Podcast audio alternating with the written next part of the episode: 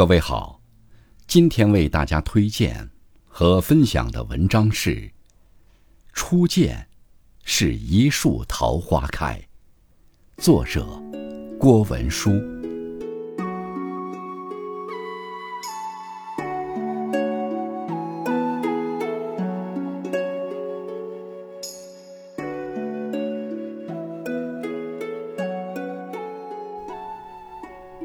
题都城南庄，崔护。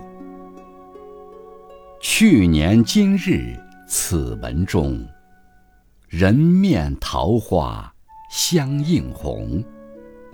人面不知何处去，桃花依旧笑春风。三月未央，春风里的我，任长发轻扬。任春衣翩然，任春心荡漾。恍若回到了当初，我依旧梳着乌黑的麻花辫，有着倾城的芳华。在长长的巷子转角处，是那座故乡的老宅。一带灰色砖瓦的远墙，一束桃枝正探出墙来。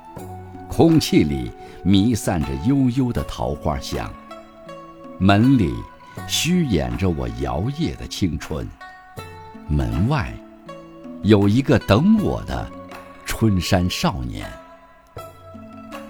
我和他经过时光的淘洗，故乡的庭院已荒草丛生，荒芜一片。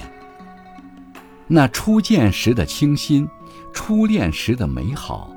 堆叠成无声的日子，《诗经》里曾有过的千年惆怅，桃之夭夭，灼灼其华，依旧在怅惘着那些年年染遍春色的桃花女子。岁岁年年，当红颜老去，唯有桃花依旧笑春风。人生的初见。在一树桃花里，早已物是人非。三月，在那个盛世的唐朝，繁华的长安城内，满城的桃花已盛开。崔护，一个落地的多情诗人，年方弱冠，玉树临风，行走在大好春光里。踏着青春的浅草，信马由缰，漫无目的。他看到，在春风的催促下，桃花灼灼地开着，世界早已改换了模样，而他的心情却是失落至极，郁闷至极。走着走着，便来到了城南，他口有些渴了。抬眼望去，一处红墙绿瓦的小院掩映在桃花深处。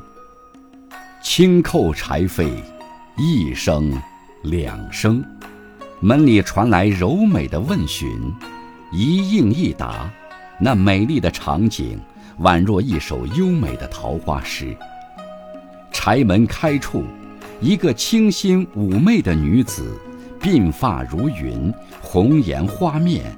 青山罗裳，婀娜妖娆，带着几分矜持，几分羞涩，亭亭在桃花影里。两颗年轻的心，便在美好的春光里，有了最美的初相逢。这次意外的邂逅，不早不晚，刚好是在桃花盛开的季节，瞬间照亮了崔护灰暗的心。像春色一样明媚一片。女子纤纤玉手，盈盈一握间，温柔地把水递到崔护手里。指尖触碰的刹那，他的心便被彻底搅乱了。女子悄然在桃树旁站立着，静若处子，在明艳的桃花映衬下。崔护分不清是红颜还是桃花，只觉得花若人，人若花，他怦然心动了。他们就这样匆匆相遇，又匆匆分别。虽早已一见钟情，两情相悦，也只能无奈地擦肩而过，把深深的不舍埋藏在心底。初见，是一首永远写不完的诗，总是在桃花开的日子繁复生发。无论岁月如何蚀磨掉桃红的容颜，心底那一抹如水的温柔，等到春风又起，便会泛起丝丝涟漪。每一朵桃花，都是一个遥远的梦。每一瓣花香，都是一缕曾经的味道。在随后的岁月里，遇见桃花朵朵开，再让无尽的爱恋盈满眉间心上。一阵风后，便又云淡风轻，一切似乎都从未发生过。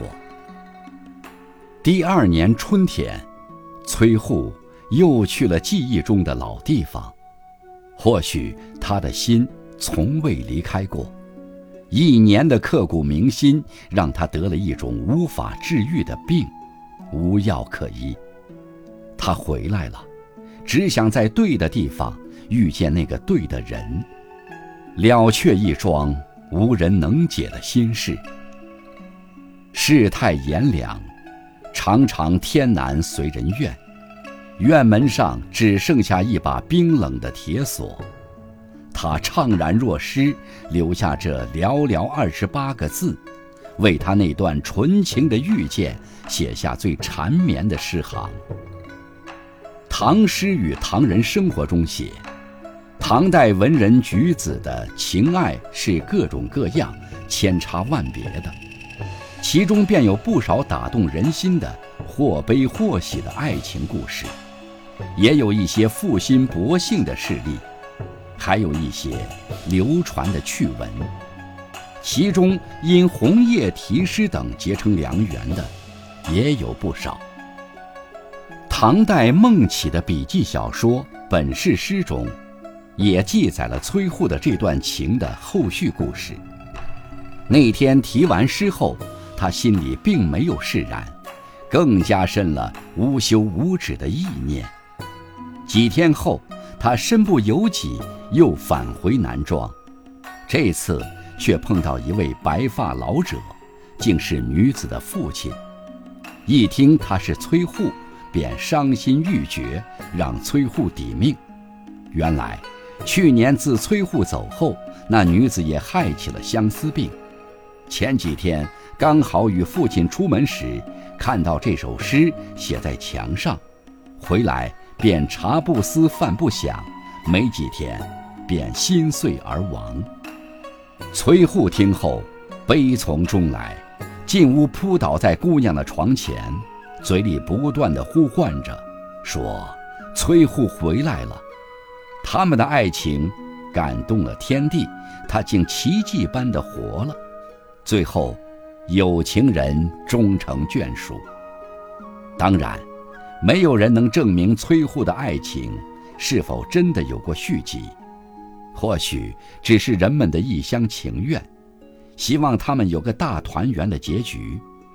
在人面桃花的明媚与物是人非的落寞里，吟诵的是千百年来亘古不变的相思。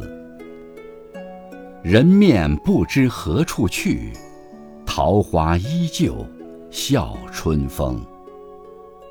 春天里，当桃花依旧，在明丽的午后，还是愿回到那个老地方，在那条被花香覆满的小径上，恋恋地踟蹰在一束束桃花下，等你。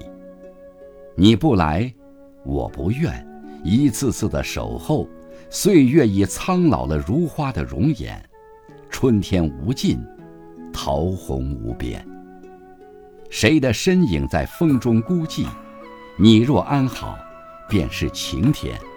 在我前行的路上，唯愿饮尽人生的风雨，把沧桑的刻痕优雅成光阴的书卷。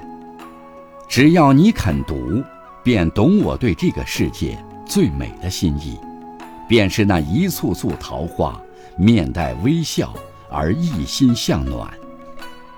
当一场场雨过后，落花满地成离别的思念，任风尘云烟，山水更换，只许你依旧岁月静好，在记忆的花间，看庭前花开花落，繁华三千，总有一朵花可以带你逐去天涯，也总有一个渡口，泊好一只叫回忆的船。也愿你懂得，若是爱过，只情深意重。一颗静默的心，装得下整个春天；一个寂寞的灵魂，可以与月光同醉。人间的烟火里，有你，有我，有曾经在风中飘逝的爱情。这一世，这一路，这一刻。总有暗香浮动的见证。